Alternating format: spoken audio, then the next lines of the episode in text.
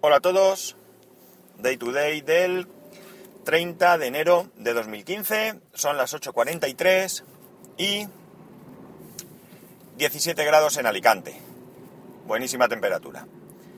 Hoy vamos a tratar de hacer un, eh, un experimento. ¿Qué experimento es? Pues muy sencillo. Resulta que Jesús Mora, que es JM2 Fotografía en Twitter, pues me ha mandado un correo un correo es un poquito extenso, pero es interesante, en el que me autoriza a contaros lo que dice. Y lo voy a hacer porque me resulta que, que ya sabéis que voy conduciendo y por tanto yo no puedo leer el correo, pero se me ha ocurrido la idea de grabarlo en casa con una aplicación de voz eh, gratuita y eh, cargarlo en la aplicación de Spreaker. Si estáis oyendo lo que ahora mismo os digo es porque esto ha salido relativamente bien y por tanto lo he podido colgar. Quizás el volumen de lo que voy a contar no sea, o sea, perdón, del audio que voy a poner no sea del todo bueno, pero bueno, vamos a probar, lo escuchamos, lo cuelgo si todo sale más o menos decente y luego ya me comentáis a ver qué os parece. Bien, escuchamos a Jesús y comentamos lo que dice. Hola Santiago, te mando este correo para comentar un par de cosas respecto a tus dos últimos podcasts. Si quieres publicarlo en tu podcast, puedes sin problemas. Respecto a la actualización de OS X e iOS que hemos tenido esta semana y respecto al fallo que tiene Emilcar en su Mac Mini que se reinicia el Finder, he de decirte que a mí me ha ocurrido algo parecido. Pero vamos, solo cuando el MacBook Pro está saturado haciendo muchas cosas a la vez. Espero que con esta actualización se solucione.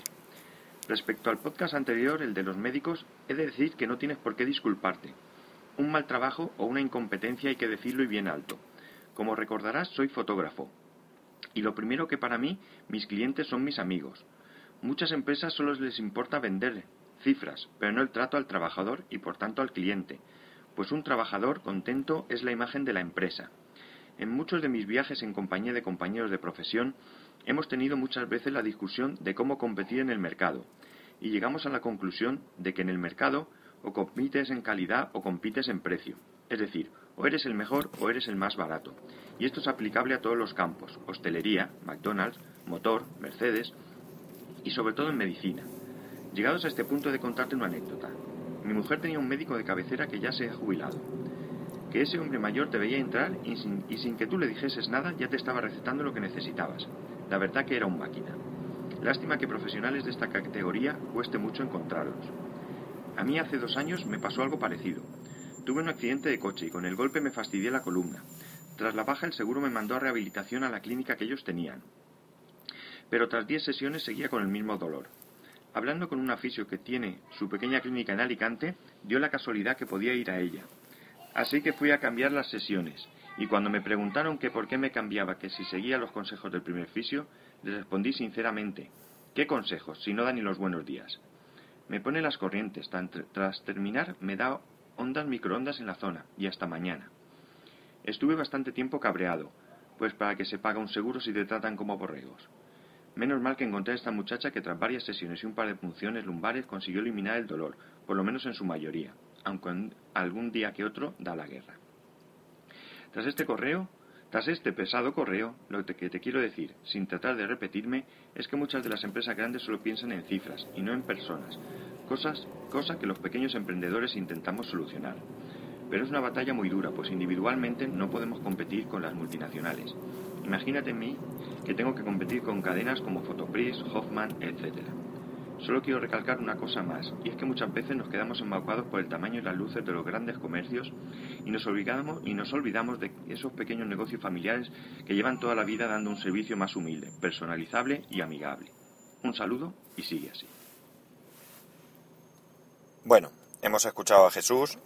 Como veis, cuando ha dicho este pesado correo, me he saltado la palabra pesado, no tiene ninguna intención. Cuando lo he oído me ha dado la sensación que al, al repetir la frase correctamente, eh, recalcaba pesado, pero para nada. Es decir, a mí no me molestan los correos extensos, en, extensos, perdón. Unas veces los podremos a, eh, incluir enteros, como ha sido esta vez, y otras veces pues no puede ser. Bien, cosas, cosas que tengo que contar.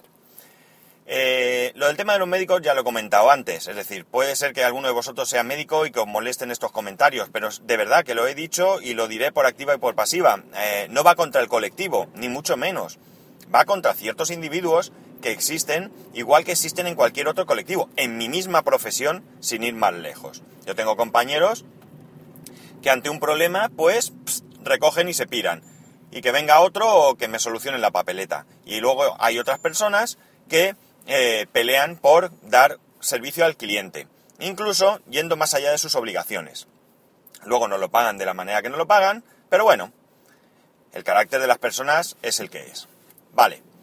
Eh, es cierto que a veces da la sensación que eh, cuando vas a grandes empresas, yo he tenido casos sangrantes que creo que he comentado aquí en cuanto a ir a un hospital y que no es que te pidan el dinero por delante, porque realmente no fue eso, sino que te insistan en que te va a costar dinero eh, varias veces, como si tú tuvieras intención de no pagar. Bien. Eh, son empresas privadas y por tanto están en su derecho de eh, pretender obtener beneficios. Pero por supuesto no a costa de cualquier cosa. Y mucho menos a costa de las personas. Esa es mi queja. Esa es mi queja particular. En una mutua, que es una empresa privada, las cifras, como dice Jesús, son importantes. ¿Qué ocurre? Que en estos momentos hay tres personas en, fisioterapia o en rehabilitación. De estas tres personas tenemos una de ellas, tiene jornada reducida por eh, baja maternal. Perfecto, está en su pleno derecho y no creo que a nadie se atreva siquiera a, a pensar en criticarlo. De las otras dos personas que hay, pues por las tardes solo hay una de ellas. Esto no estaría mal si fuera suficiente, pero es que no lo es. No es suficiente. Hay muchas más personas por la tarde de las que puede atender un único profesional. ¿Qué ocurre? Pues lo que ocurre, que ya que ha habido un par de ocasiones en las que no me han podido realizar todo el tratamiento completo, porque, madre mía, la gente está loca, pero bueno. Porque no daba tiempo. Claro, ellos se van a las seis. Y además, eh, los viernes solo están hasta la una. Que yo al fisio que voy, que es otra empresa privada, es mm, de un señor o señores, no lo sé, abren a las ocho y media de la mañana y están hasta las nueve de la noche de lunes a viernes. Bien, es cierto que en Navidad se cogen una tarde para, irse de comida de, de, compañeros. Y bien es cierto pues que algunas tardes, pues no sé, Nochebuena y tal, está cerrado, pero todo esto es razonable, porque incluso yo mismo, pues es muy poco probable que fuera a tratamiento un día de Nochebuena por la tarde. Bien. Insisto en que esto eh, no va contra las personas. Hay muy buenos médicos. Eh, mi madre, lamentablemente, pues eh, estuvo enferma hasta que falleció y, tuvo que, asistir a, diferentes médicos. Y todos ellos, todos ellos, fueron grandísimos profesionales. Así, con mayúsculas. Eh, el oftalmólogo, el, el, endocrino, mm, vamos, el nefrólogo, una persona impresionante, vamos, un interés, un... ¿Para qué? ¿Y qué a decir de su médico de cabecera? Primero fue una chica, luego cambió a una persona diferente, un, chico, no la conocía absolutamente de nada y desde el primer día se implicó muy mucho en que mi madre estuviese lo mejor posible. Por tanto, como digo, eh, yo soy partidario de decir las cosas malas, como dice Jesús, eh, no hay que callárselas. Eh, las personas debemos de hablar. Lo que sí que aquí pienso es que debemos ser respetuosos y que nuestras quejas y protestas deben ir con, con educación, sin salidas de tono. Nos expresamos y punto. Pero la verdad es que a veces pecamos de no decir las cosas buenas. Y también hay que decirlas, También hay que decirlas porque mm, la gente pues se lo merece. Especialmente la gente que pone más, mucho interés y va más allá de su, pues, de lo que es su obligación. Dicho esto, pues está claro que hemos tenido mala suerte eh, a la hora de que nos toquen, pues, más que profesionales, servicios, porque también es verdad que muchas veces tú llegas con muchas ganas de trabajar, llegas con muchísimas ansias de ser un gran profesional, pero tu entorno hace que se te quiten las ganas. Y esto quien debe de generarlo es la empresa. La empresa es la que debe generar un ambiente en el que tú te sientas cómodo y en el que tú te sientas corporativo, que tú seas parte de la empresa, que tú lleves el logo de tu empresa con orgullo. Y esto no siempre pasa. Yo soy bastante corporativo. A mí me gusta defender a mi empresa, especialmente cuando hace las cosas bien. Por tanto, eh, como digo, pues muchas veces nos arrastra el entorno. No es una justificación, es una explicación. Pero creo que es una buena explicación. En cuanto a la segunda parte, al tema de los negocios pequeños y negocios grandes, bien es cierto que eh, teóricamente la atención que te va a dar un negocio pequeño para nada es la atención que te va a dar un, negocio grande. Eh, simplemente porque el negocio pequeño, generalmente, al ser familiar, aunque no sean todos familia, eh, pues hace ver a las personas, primero, a unos, que son los propietarios, pues que tienen que, dar un buen servicio para que la gente valore un extra a la hora de ir a comprarles a ellos, porque probablemente no te puedan dar mejor precio que una gran superficie, aunque solo sea por el volumen de compras. Y los empleados, pues al sentirse cercanos a sus jefes, siempre y cuando no tengan negreros, ogros y demás, pues también se van a sentir de alguna manera parte del negocio, lo van a ver como suyo y van a ser, eh, van a tener ganas de que, de que vaya bien. En las grandes eh, empresas, mm, al contrario, que tenemos el empleado seguramente no se siente para nada valorado, no, eh, no, no es suficientemente felicitado, ya lo explico lo que quiero decir, y por tanto no, nos, no, nos, presta la atención que, que nos merecemos. Al contrario que eh, el negocio local, pues probablemente, o el negocio pequeño, probablemente pues tenga mejores precios, ya que como he dicho, su volumen de compra seguramente sea infinitamente superior y por tanto, eh, pues los puedan ofrecer. ¿Qué debemos de valorar? Pues yo creo que a la hora de comprar en un nuevo otro sitio, debemos de valorar qué nos interesa más. Habrá momentos en que nos interese más un servicio y momentos en que nos interese más o sea, un, servicio no. Nos interese más un, un tipo de negocio y otras veces que nos interese un tipo de negocio diferente. Eh, he dicho que iba a comentar algo, se me ha ido de la cabeza. Sí, lo de que no nos sentemos eh, suficientemente felicitados. Mm, me aclaro. O sea, no se trata de que venga nuestro jefe todos los días y nos dé palmaditas en la espalda. Eso está muy bien. Cuando tú haces un buen trabajo, es justo que alguien por encima de ti te lo reconozca verbalmente y te lo agradezca. Pero yo siempre he dicho que los reconocimientos donde se ven es en la nómina, ¿de acuerdo?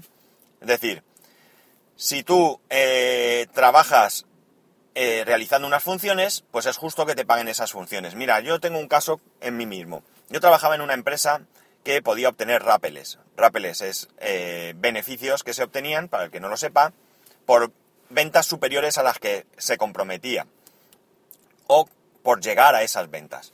Es decir, yo voy a vender tantos millones de euros o de pesetas entonces y si llego, la matriz, pues además de que me pague lo que me corresponde por haber vendido cada uno de ellos, pues me, me da un extra por haber llegado a, a superar ese, ese, ese compromiso, digamos.